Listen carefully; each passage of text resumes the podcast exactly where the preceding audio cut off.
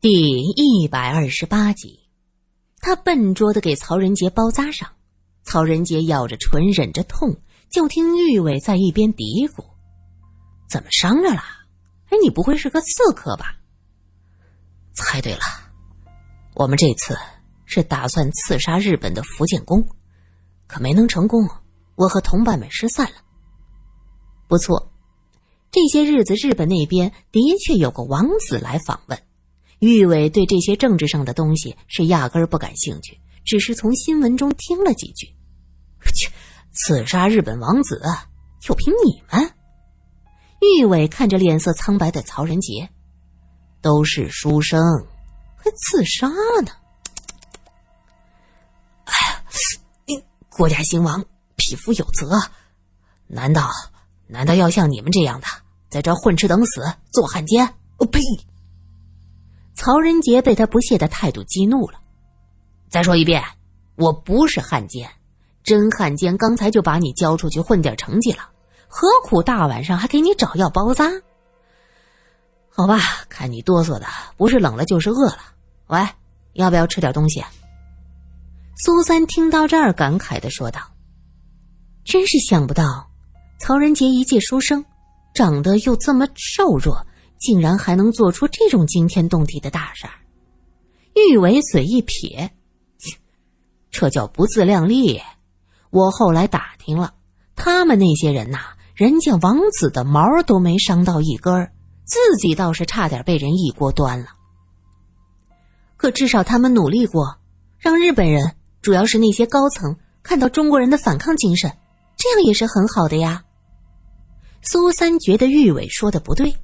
玉伟想了想，说道：“好吧，好吧，其实我是挺佩服他们，否则也不会一看宪兵抓人就把他给藏起来。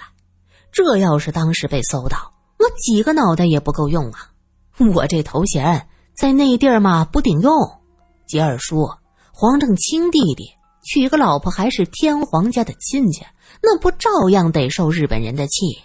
我算个嘛？你们就是这样认识的？”是啊，我收留了他，后来还送佛送到西天，费了好大的劲儿，用我收藏的上好沉香木换了个良民证，把他给送走的。光复前收到过他的信，说是来北京这边了。既然敢于刺杀日本人，这个曹仁杰，不是看着这么简单。罗隐指着盘子里的小包子说：“就说这汤包。”看着平淡无奇，其实是鲍鱼馅儿的，好吃的能叫人吞掉舌头。鲍鱼馅儿的，哎呦喂，这可真是暴殄天物啊！苏三的眼睛又直了。这就叫包子有馅儿，不在褶上。这曹仁杰呀，就这么个意思。玉伟眉头微皱，你怀疑他？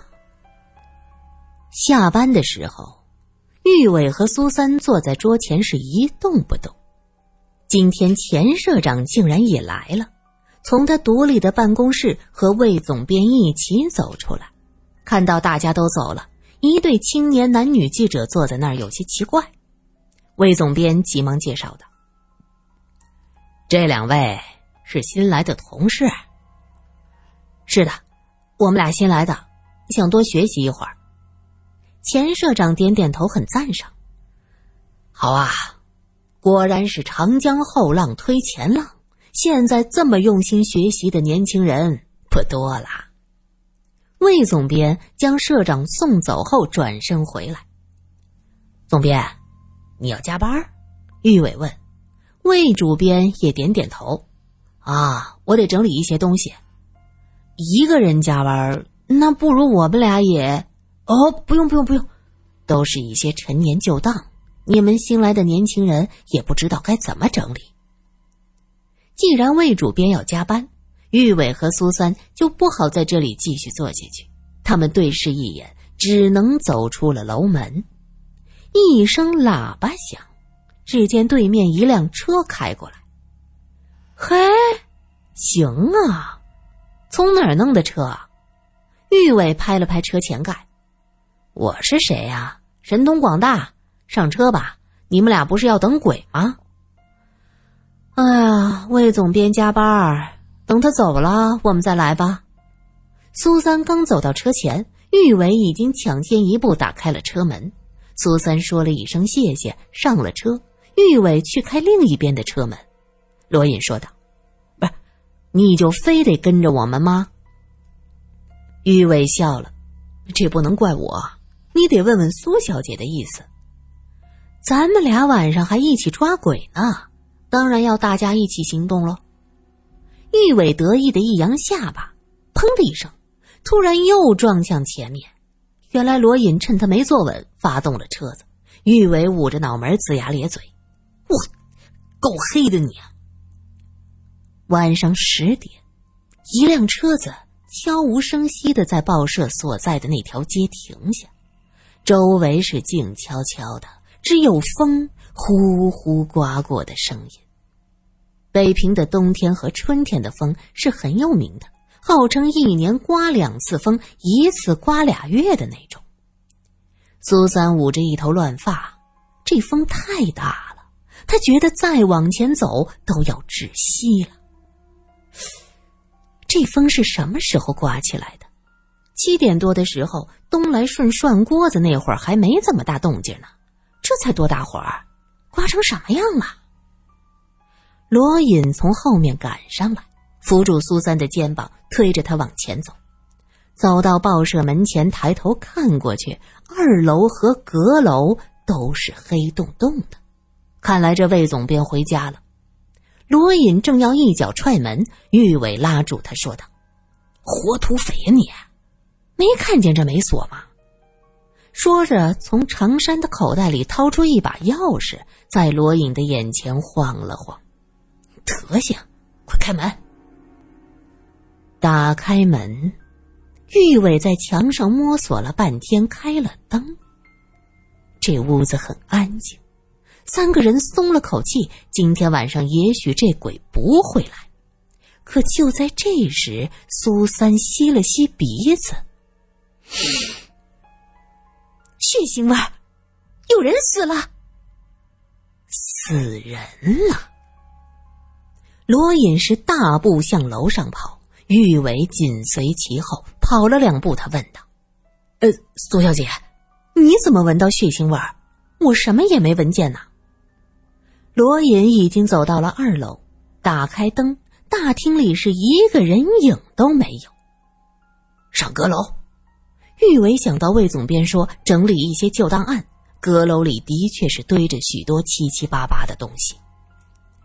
阁楼的门是从面上插着的，推了几下推不开。罗隐用力的一脚踹开，血腥味扑面而来。只见一个书架倒在地上，下面还有一双人腿伸出来，纸张散落了一地。书架的边缘有血迹透出，手电光下赫然映出鲜红的一片。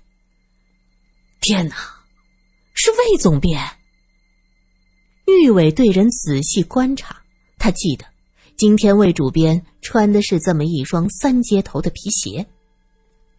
自己还和曹仁杰开玩笑说这鞋叫踢死狗。玉伟说着就要冲上去扶书架，罗颖一把拦住他说：“，人已经死了，不要破坏现场。”说完，他蹲下身注视着露在外面的这双腿。人。是撞倒了书架被砸死的，苏三问道。难说，这事儿啊，真有些诡异，不知道是死了以后书架压上去，还是怎么的。诡异，这不能是被杀吧？咱们可是费了老大的劲才进来，这屋子的门是从里边锁死的，而且报社的大门也是锁着的。玉伟环视四周。这地方也没梯子呀，他指的是天窗下没有梯子。天窗关着，如果有人要进来杀人，那必须用梯子进出，而梯子却在门前的地方靠墙放着。那人上了屋顶，将梯子扔开可以，却没法将他远远的靠在墙边，靠得好好的。这就是典型的密室死亡。现在几点了？苏三问道。罗隐看了看手表，已经十点多了，先打电话报警吧。电话在二楼和一楼的大厅。罗隐让苏三和玉伟去打电话，自己却是用力的搬开书架，检查一下死者。他的上半身被书架压在下面，掀开书架才发现，这书架上原来还有些瓶瓶罐罐都掉在地上粉碎。这其中一个很大的花瓶，正好在魏主编脑部砸得碎碎的。那脑袋看上去软塌塌的。眼镜也粉碎了，玻璃片和瓷片混在一起，上面全是血。照这样看，还真像是被倒下的书架砸在下面死去的。就在这时，二楼传来了一声尖叫，是苏三的声音。罗颖急忙将书架放回原样，匆匆忙忙的跑出去。只见苏三站在电话边，手里拿着电话。脸色有些难看，玉伟僵立在一边。见罗隐下来，他苦笑一声，做出一个噤声的手势，指着苏三手里的电话。原来是听筒里传来古怪的声音，那是一个女子凄厉的惨叫，她一遍一遍的说着：“我们死的好冤呐，死的好冤呐。”屋子里很安静，电话中传来的声音不大，因为电流不够稳定，滋滋啦啦，断断续续，气若游丝，可听起来格外的瘆人。冤枉啊，还命来！声音戛然而止，只有电流嘶嘶嘶的声音。你拨了什么号码？罗隐问。我还没来得及拨呢，我刚拿起电话就这样了，这这是怎么回事？和萧晴当初接到的电话差不多，恐怕也是被人在线路上做了手脚。罗隐想着，这个人明知道那天有人看到了，怎么还急着这么做呢？他是不是有不得不做的原因呢？苏三听着听筒里再也没有别的声音。便拨了报警电话，三个人坐下等着警察的到来。如果说这魏总编是被杀的，那这个人是怎么进去的？玉伟突然问道。不知道啊，看情况天窗是不可能的，除非他可以不用梯子，杀完人再跳进天窗上，然后再跳下去，从外边锁上大门。这，那阁楼说是阁楼，其实算半间大厅了。围着墙，三面都是书架，和普通房间一样，三米左右的高度。什么人能轻松的一跃而上呢？如果那个人昨天能从天窗上悄无声息的逃走，那跳上去也不是不可能。他是个武林高手。玉伟仔细思考着说道。武林高手的话，那一定很厉害。杀人不是轻而易举吗？为什么弄这些话头？苏三却觉得这不对呀。哎呀，有时候仪式比结果更让人着迷。玉伟说到这儿，脸上显现出一种谜样的神采。比如说我，我喜欢去做一件事儿，未必就是为了结果。其实我只是享受这个过程，也许那个人看我们被捉弄、被吓唬，觉得很好玩，他也很享受这个过程呢。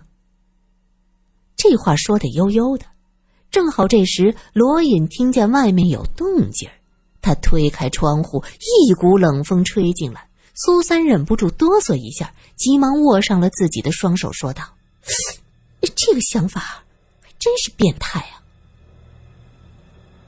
过了一会儿，警笛的声音是由远及近。玉伟急忙跑下楼，值班的警察已经下了车。他走到门前，问着：“是你报的案？”“是，这死人了。”死人了。领头的警察三十来岁，打着手电筒，特意照了玉伟一眼。你这大晚上不回家，你在这儿干什么呢？不会是想偷东西吧？我是这个报社的人，和朋友路过，想起有东西忘了。哦，对了，之前这儿就出过古怪的事儿，我还和附近的一个巡警一起查看来着。不信您问问呐。那警察哼了一声，哼，前面带路，人哪儿呢？这警察带了俩下属上了二楼，看到苏三和罗隐，皱了皱眉。哟，怎么着？你们还团伙作案？作案？开什么玩笑？玉伟心道：这警察可真够轴的，怎么就瞅谁都不像好人呢？罗隐也看了警察一眼，直接走过来挡在那个警察的面前。苏三担心他脾气上来和人吵架，急忙也跟上来，拉着他的胳膊说：“你这是干什么？”已经晚了。罗隐一拳就捶在那个警察的胸上，玉文也吓了一跳：“怎么着？这一言不合就动手啊？”却见罗隐哈哈一笑，那警察也笑了。罗探长，什么时候到北平来的？不够意思啊！来了也不通知我。我这不才到吗？哪想到就遇上这个事儿。死者在阁楼，我带你们过去。哦，原来俩人是老相识。这警察人称傅三儿，刚光复那会儿被派过上海带犯人，当时和罗隐很谈得来。